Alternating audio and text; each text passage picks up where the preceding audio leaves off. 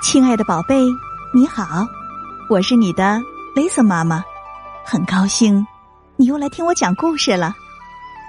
为了让大红狗克利夫变得训练有素，婶婶建议我把它送到狗学校去训练。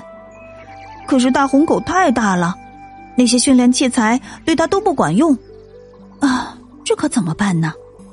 现在呀，就让我们一起来听听大红狗去上学的故事吧。我叫艾米丽·伊丽莎白，这是我的大红狗克利夫。克利夫可聪明了，他会讨钱，还会和人握手。他装死的功夫可好了，你真该看看他。我觉得他很完美，但是我的婶婶可不这么认为。他是一个狗狗训练员，他说没有一只狗是完美的，除非他去狗狗学校。就像他的狗桑迪那样，对于一般的狗狗学校来说，克利夫的个头实在是太大了，所以婶婶决定亲自训练他。首先，克利夫要学会跟随主人。婶婶给他系了一条皮带，可是那皮带太短了。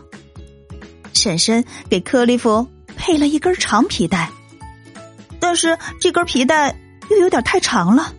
哦，可怜的婶婶！现在进行下一项训练。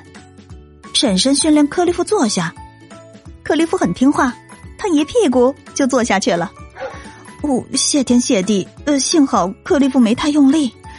这位先生，嗯，没啥大碍，只是有点吓坏了。现在克利夫需要学会怎么停下，就是说他得一动不动。直到主人叫他动为止，不管发生什么事情。婶婶要求克利夫坐下不动。婶婶说他有几本关于训练狗狗的好书，应该让我看看。他带我到他家去拿书。婶婶家的书真是又好又多，我埋头看了起来。我看了这本，看那本，完完全全把克利夫忘在了脑后。克利夫听话的坐在原地一动不动，桑迪都忍不住跑了，但是克利夫就是一动不动。甚至当有个飞盘从他鼻子边飞过时，他都不为所动。要知道，克利夫是多么喜爱接飞盘呐！就算其他的狗狗和猫猫在他身边嬉闹，克利夫仍然坐得稳稳的，真是太难为他了。看着看着，我突然想起了克利夫。我一路飞奔，穿过马路，克利夫一把救起了我。他也许永远都不是最训练有素的狗狗，但是对我来说，他永远是世界上最好的狗狗。克利夫也许没有别的狗狗那么完美，会这个，会那个。但是最重要的是，他会保证我的安全，会一直忠心耿耿的待在我的身边。这难道不是最重要的吗？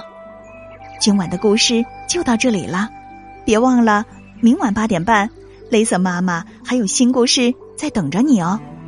如果你喜欢雷瑟妈妈的故事，欢迎你把它分享给你要好的朋友啊！